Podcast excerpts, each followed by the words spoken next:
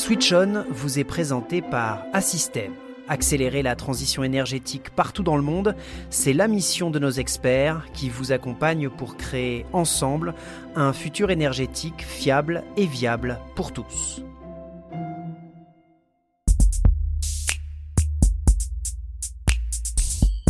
Vous écoutez Switch On, le podcast des experts du groupe Assystem.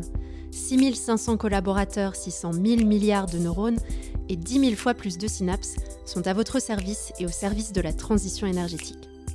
Dans Switch On, nos experts en ingénierie, en digital et en gestion de projet vous éclairent sur les projets et les technologies qui contribuent aujourd'hui à la transition énergétique partout dans le monde. Je vous propose aujourd'hui un épisode spécial du podcast Switch On, un épisode passionnant où nous allons nous intéresser au développement des programmes nucléaires à travers le monde. On constate aujourd'hui en effet une renaissance de l'énergie nucléaire, acceptée comme un pilier stratégique des mix électriques de certains pays pour accélérer leur transition énergétique. Fin 2022, 420 réacteurs nucléaires étaient en fonctionnement, répartis dans une trentaine de pays à travers le monde. L'énergie produite par ces réacteurs représente environ 10% de l'électricité mondiale, ce qui équivaut à une puissance de 380 gigawatts. Eh bien, ce chiffre pourrait bientôt doubler. Selon l'Agence internationale de l'énergie atomique, les capacités nucléaires mondiales pourraient atteindre 792 gigawatts en 2050. Il s'agit de la projection la plus haute de l'AIEA, mais elle donne néanmoins une idée de la place de plus en plus importante que prendra le nucléaire dans le monde dans les 30 prochaines années. La principale raison de cet essor est la lutte contre le changement climatique. Vous allez comprendre pourquoi dans cet épisode qui sera un peu plus long que d'habitude. Nous avons choisi de prendre le temps de dresser le tableau mondial du marché de l'énergie nucléaire et d'en analyser les enjeux avec mon invité Stéphane Aubarbier. Bonjour Stéphane. Bonjour Anne-Charlotte. Vous êtes directeur général délégué d'Assystem, spécialiste de l'énergie depuis plus de 20 ans. Vous connaissez parfaitement les enjeux du développement du nucléaire dans le monde. On parle aujourd'hui de renaissance du secteur. Qu'est-ce que cela signifie et pourquoi maintenant? Eh bien, pourquoi maintenant? Parce que euh, la transition énergétique, elle est indispensable. Elle, est cruciale pour tous et on le sait, sans recours de plus en plus important à l'électricité bas carbone pour réduire les émissions de CO2, on n'y arrivera pas. L'électricité d'origine nucléaire, c'est donc un, levier important d'accélération de cette transition énergétique qui permet en fait de fournir en même temps une électricité stable à un coût abordable et qui garantisse l'indépendance énergétique des pays on l'a vu euh, avec les, événements géopolitiques de l'année dernière, euh, tout le monde en a pris conscience. De ce fait, comme vous le disiez en introduction, on, a une quantité de plus en plus importante de projets en développement dans le monde aujourd'hui. C'est un essor euh, récent. Les réacteurs de grande puissance ne sont d'ailleurs pas les seuls projets en développement. Les technologies de fusion pour après-demain ou encore les nouveaux réacteurs, ce qu'on appelle les AMR ou les SMR, sont également en plein développement et eux arriveront demain. Vous pouvez nous donner quelques exemples de projets en cours? Oui, bien sûr. En, Europe, d'abord, en, commençant par la France, en 2022, le gouvernement français a annoncé la construction de nouvelles centrales dans les années à venir. Jusqu'à 14, 6 EPR2 à coup sûr. Euh, cette année, quelques, quelques jours avant que nous ayons cette émission, hein, on, a parlé des, des, 8 autres à venir dans, un avenir relativement proche, probablement à l'horizon, euh, là aussi, 2035. Euh, en Angleterre, le projet Sizewell C vise à construire deux nouveaux EPR dans le sillage du euh, chantier euh, Dunkley Point, qui en, qui en compte également deux et qui est en cours. Et sans oublier le gouvernement, euh, que le gouvernement britannique a, lancé un plan d'investissement pour les SMR. Puis plus largement, des projets de construction sont envisagés dans une dizaine d'autres pays membres de l'UE, certains étant en cours de construction ou en phase de démarrage comme en Finlande ou en Slovaquie ou encore en Hongrie, tandis que d'autres sont envisagés en Bulgarie, en République tchèque, en Lituanie, en Pologne, en Slovénie, en Roumanie ou aux Pays-Bas et de façon un peu plus récente d'ailleurs en, Suède. Et si on regarde en dehors de l'Europe? Bah, si, on si, on regarde en dehors de l'Europe, euh, bon, tout d'abord, il y a le, le, le, méga, euh, le pays continent, la Chine, qui euh, a en, plan de construire à peu près 140 réacteurs nucléaires d'ici en fait 2050. Et puis juste derrière la Chine, l'Inde, qui dispose actuellement de 22 réacteurs opérationnels dans 7 sites nucléaires, qui fournissent 6,8 gigawatts c'est 3% de l'électricité indienne. Ça reste, euh, ça reste modeste à l'échelle de l'Inde. Ce sont des petits réacteurs. Huit nouveaux réacteurs sont en construction.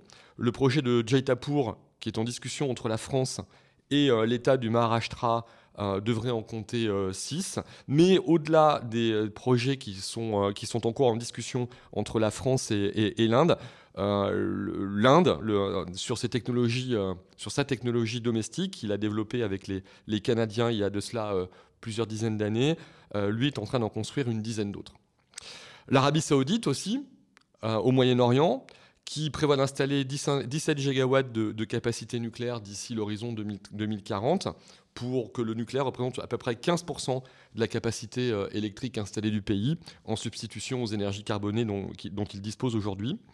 Les Émirats arabes unis, un voisin de l'Arabie saoudite, qui a initié la construction d'une première centrale nucléaire en, 2010 maintenant, et qui en a aujourd'hui trois qui sont connectés au, réseau, qui sont en service. La quatrième le sera dans le courant de l'année prochaine.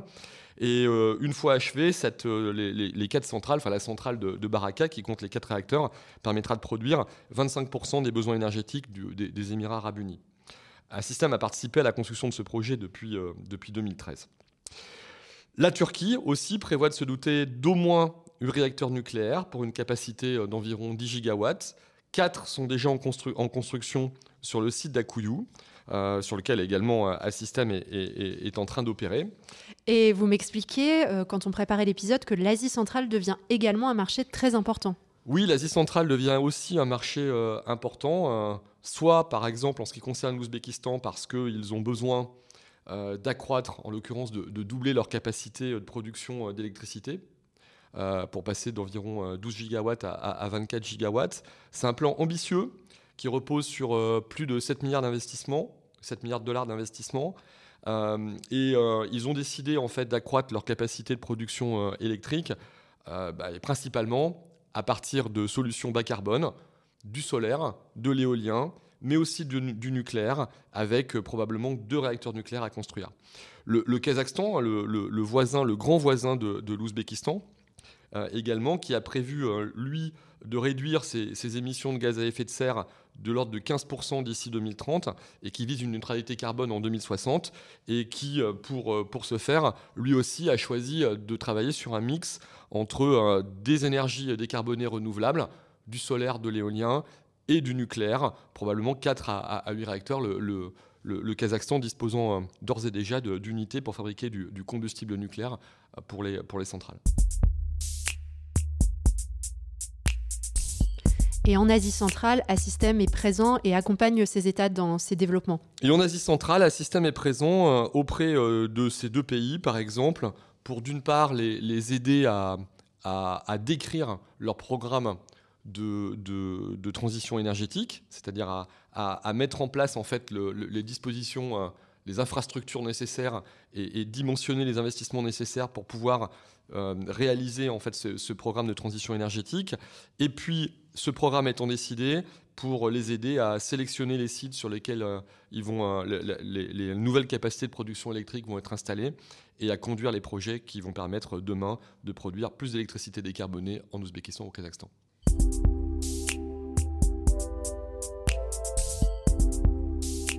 Alors pour terminer ce tour du monde, il y a un pays dont on n'a pas parlé, qui est pourtant le premier producteur au niveau mondial, ce sont les États-Unis. C'est vrai, les États-Unis, et puis on, pourrait aussi ne pas oublier le Canada, son, voisin. Les États-Unis euh, possèdent déjà 92 euh, réacteurs nucléaires qui sont en exploitation. Euh, l'administration Biden prévoit d'investir 62 milliards de dollars supplémentaires dans la décarbonation. Le nucléaire fait partie des solutions qui sont envisagées par, euh, par ce gouvernement, à la fois pour euh, décarboner la production, électrique euh, aux États-Unis, mais, aussi pour commencer à aussi exporter les technologies nucléaires en, dehors des États-Unis. 2,5 milliards seront consacrés à, la recherche nucléaire et au déploiement de réacteurs de nouvelle génération, dont les SMR dont nous parlions tout à l'heure. Et 6 milliards iront à la restauration du parc nucléaire américain, euh, pour étendre sa durée de vie pour euh, l'ensemble des centrales pour lesquelles c'est possible, euh, jusqu'à 80 ans. D'ailleurs, un des enjeux du développement du nucléaire est l'acceptabilité de cette énergie par les populations. Et c'est peut-être parce qu'il y a unanimité pour dire que la transition énergétique est indispensable que l'acceptabilité du nucléaire a évolué. Vous me disiez, quand nous préparions l'émission, que la société est devenue plus favorable au nucléaire. Oui, alors historiquement, les pays en fait, les, pays alliés de 1945 sont massivement favorables au nucléaire. Mais il est vrai que dans la, quinzaine d'années qui vient de s'écouler, on, a senti une inflexion de l'opinion publique par rapport, par rapport au nucléaire. Et là, les opinions publiques repartent dans le sens inverse. Si je prends l'exemple de la France, par exemple, sur la dernière enquête IFOP qui a été réalisée, 75% des Français sont aujourd'hui favorables à la production d'énergie nucléaire. En France, ils ont compris euh, que l'énergie nucléaire, c'était une énergie décarbonée. 81% des, Français considèrent le nucléaire comme euh, indispensable pour l'indépendance énergétique de la France, 71% euh, comme fiable et 67% comme bon marché, puisque les, événements récents qui ont pesé sur le prix du pétrole et, du gaz bah, font apparaître et font prendre conscience à tous que le nucléaire produit euh, une énergie euh, relativement bon marché et en tout cas avec une très très forte visibilité sur le prix, c'est-à-dire où le prix ne change pas sur toute la durée d'exploitation des centrales, qui peut aller, bah, comme on le voit aux États-Unis, ce que j'évoquais, euh, sur 80 ans. Donc les, Français ont compris que d'une part, elle était décarbonée, que, que, le nucléaire permettait de produire une énergie décarbonée et que d'autre part, c'était bon pour leur portefeuille.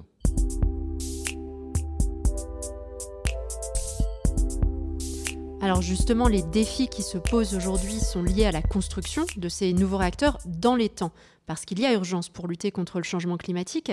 Est-ce que l'industrie nucléaire peut répondre à cet impératif? Bah, il va falloir.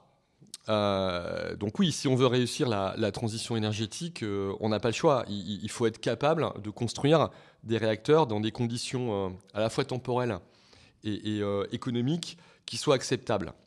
Il y a un certain nombre de défis, comme dans tous les grands projets industriels, dans tous les grands projets d'infrastructure, mais ils ne sont pas insurmontables. On, le voit bien en travaillant sur d'autres projets nucléaires dans le monde.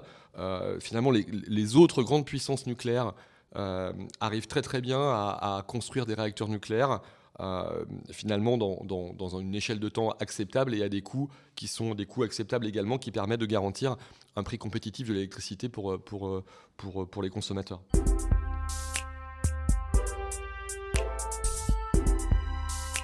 Parlons maintenant des challenges pour y arriver justement. Commençons d'abord par le sujet des compétences dont on parle beaucoup dans le secteur. Quel est le problème Stéphane et comment y remédier? Je ne crois pas qu'il faille que, l'on parle de problème ce n'est pas un problème. Quand on regarde l'état des compétences disponibles en, France, en Europe, pour être capable de construire des, programmes nucléaires, l'expertise, la profondeur de l'expertise, le savoir est là. Ce qu'il manque, c'est la quantité de ressources pour être capable de faire face à, la vague de travail que l'on a en face de nous, euh, et principalement sur les phases de construction de sites dont on pourra peut-être euh, reparler après. Euh, en fait, le, deal est clair, c'est qu'il faut plus de gens, il faut un plus grand nombre de personnes sur des expertises spécifiques. On pense euh, aux ingénieurs, mais, mais finalement, c'est pas là que se pose le, principal sujet. Ce sont pour les, équipes de, personnel euh, qualifiés, les tuyauteurs, les soudeurs, toute la main-d'œuvre qualifiée qui est nécessaire pour construire, pour fabriquer et construire finalement une unité nucléaire. Alors, le trou de compétences, il est important. Mais il faut garder en tête que les EPR2 dont nous parlons, les phases de construction, les opérations de site vont commencer à l'horizon 2027-2028. Ce qui veut dire qu'au moment où nous nous parlons, on fait cette émission, on a à peu près 5 ans pour se préparer, pour former du personnel. Et évidemment, on n'aura pas besoin de tout le monde dès 2027, dès 2028. On va monter en puissance entre 2027, 2028 et 2035. Donc on a du temps devant nous pour se préparer, pour préparer les ressources, pour former les gens qui vont être nécessaires à la construction des réacteurs. Dans le passé, dans les années 70, on a réussi à le faire. Il n'y a pas de raison qu'on ne puisse pas le faire. Et alors justement, comment la filière se mobilise pour répondre à ce trou de compétences et être prête dans les temps? Bon, tout d'abord, la filière aujourd'hui, elle est en ordre de marche. Elle est mobilisée. Euh, elle a mis en place à travers euh, le GIFEN, qui est le groupement des entreprises du nucléaire euh, qui est mené par, par EDF, un programme qui s'appelle Match et qui permet d'anticiper les, besoins en compétences de la filière en, commençant par faire l'état des lieux des compétences de la filière et, celles qui vont être disponibles pour réaliser les, programmes à venir. l'Université des métiers du nucléaire, qui est le, bras, j'allais dire, armé concernant la, formation du GIFEN, lui vise à, dynamiser les, dispositifs de formation du, secteur aux échelles régionales, interrégionales et nationales en particulier pour les compétences critiques que, j'évoquais tout à l'heure, puisque à la fin, quand même, la construction, ça va se passer sur des sites qui sont installés dans des régions. Euh, à notre échelle, chez Assystem, nous travaillons avec euh, Pôle emploi sur un système de, de promo, donc des promotions qui permettent à des personnes qui sont en recherche d'emploi, qui n'ont pas un profil nucléaire, euh, mais qui ont le, le, background, les connaissances scientifiques nécessaires qui vont leur permettre d'accéder aux compétences nécessaires pour réaliser nos projets, de suivre durant trois mois des formations dédiées à nos métiers, au métier de l'ingénierie dans le nucléaire, avec une promesse d'embauche à la clé. Le, parcours mixe à la fois de la théorie, l'enseignement euh, en salle, sur table, et une immersion sur le terrain en étant tutoré par des experts en fait, de l'entreprise. Mais au-delà des, actions euh, menées par la filière nucléaire, je voudrais quand même souligner une chose. il ne faut pas croire que dans les années 70, quand on a commencé le premier grand programme de construction de réacteurs nucléaires en France, on en a construit 58 en 30 ans, on avait toutes les compétences nécessaires pour entamer le programme. À l'époque, cependant, il y avait un réel volontarisme politique et industriel. Et ce volontarisme, il naît avec la visibilité qui est donnée aux acteurs concernés. C'est ça qu'il faut assurer aujourd'hui pour que les entreprises se mobilisent c'est avoir la certitude qu'on y va vraiment et qu'on va vraiment construire, et ce dans la durée. Surtout pour les petites entreprises qui, elles, pour embaucher, ont besoin de contrats, ont besoin d'avoir de la confiance dans le fait qu'il n'y aura pas de retour en arrière possible en fait en France. Et finalement, en France, comme dans tous les autres grands pays, euh, c'est un vrai facteur de réussite euh, pour les grands programmes. Le volontarisme politique, la visibilité sur le long terme, c'est ce qui est nécessaire à la mobilisation des, des industriels. Pardon. Et vous mentionniez également l'importance de la gestion de projet pour délivrer ces programmes complexes dans les temps. Évidemment, hein, c'est clé. Hein. C'est-à-dire qu'un un grand programme, quelle que soit sa nature, que ce soit un programme nucléaire, que ce soit un programme d'infrastructure, sa réussite, elle est conditionnée par la capacité que l'on a à, motiver, à mettre en mouvement les, les, gens, les bonnes compétences au bon moment. Un projet, c'est un projet nucléaire, mais un projet d'infrastructure en général, c'est ultra simple. C'est concevoir construire et démarrer, le mettre en service. Pour une centrale nucléaire, le coupler au réseau. Le développement d'un programme d'infrastructure, ça s'organise autour d'un changement de leadership entre ces différentes phases du projet. Au début, durant la phase de conception, quand on définit les systèmes, on définit comment ça va marcher, on fait l'architecture du système, bah, le développement finalement il est guidé par les métiers, par les métiers techniques, la ventilation, l'électricité. On conçoit, l'ouvrage, ce qu'il y a dedans, en, fonction de ces métiers-là. Les contrats de fourniture des équipements, ils sont souvent passés dans cette logique de, de, métier. Quand le projet rentre en phase de conception, c'est la géographie du site qui commence par tirer le planning, la réalisation. Finalement, tout le monde va avoir besoin de faire à peu près en même temps, euh, au même moment, au même endroit. Et donc, c'est la capacité que l'on a à organiser la coactivité entre les, les différents lots de travaux qui assure le succès de la construction. Et puis enfin, quand on passe en, phase de, démarrage, on passe en phase d'essai, de mise en service, avant de donner à l'exploitant en fait l'installation qu'il va, va devoir exploiter, bah, c'est la logique de système, c'est la logique de fonctionnement qui, euh, qui, guide la fin des travaux et, sa mise au point. Donc l'organisation de projet, en fait, elle doit savoir se transformer tout au long du projet pour être efficace et les contrats passés aux sous-traitants, ils doivent aussi permettre de s'adapter à cette transformation-là. Et au-delà du sujet des compétences et de la gestion de projet, j'imagine qu'il y a aussi des bonnes pratiques héritées de l'expérience et qui contribuent à la réussite des projets nucléaires.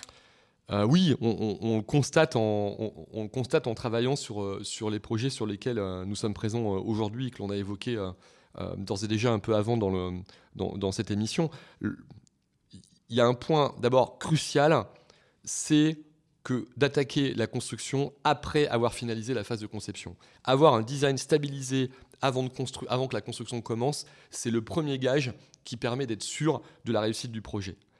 Sinon, ça génère trop de modifications pendant la phase de construction, on fait beaucoup de reprises, ça coûte du temps, ça coûte cher. Le temps, c'est le premier facteur en fait, de dérive en fait, du coût dans un grand projet d'infrastructure.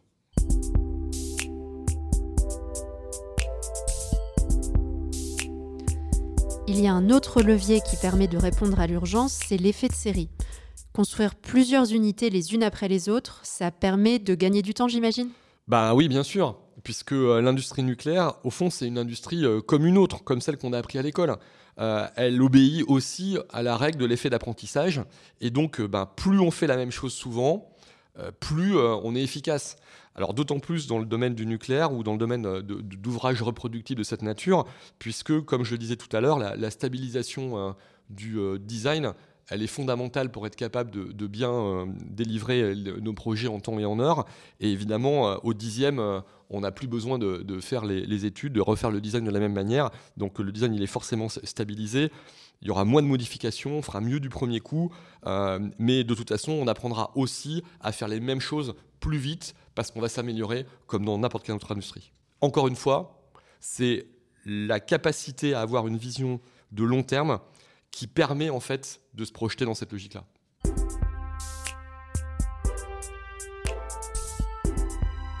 Alors, on revient toujours dans Switch On sur l'impact du digital.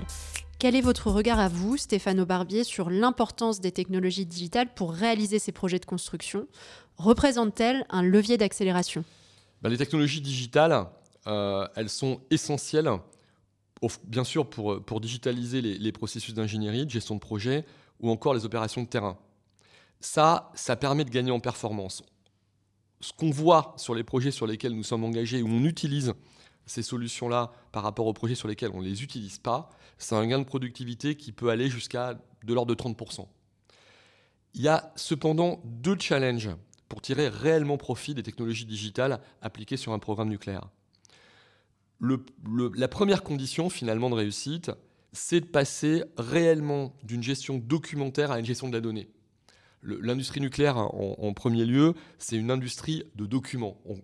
On, produit des quantités astronomiques de documents qui permettent en fait d'assurer la, traçabilité du projet et la preuve réglementaire de la sûreté. Bon, il, va, il va falloir qu'on sache passer d'une logique où euh, les preuves sont appuyées par les documents à une logique où les preuves sont appuyés sur, la qualité des données. la deuxième condition, le deuxième facteur clé de succès pour que le, digital fonctionne euh, dans notre environnement, c'est de travailler en entreprise étendue.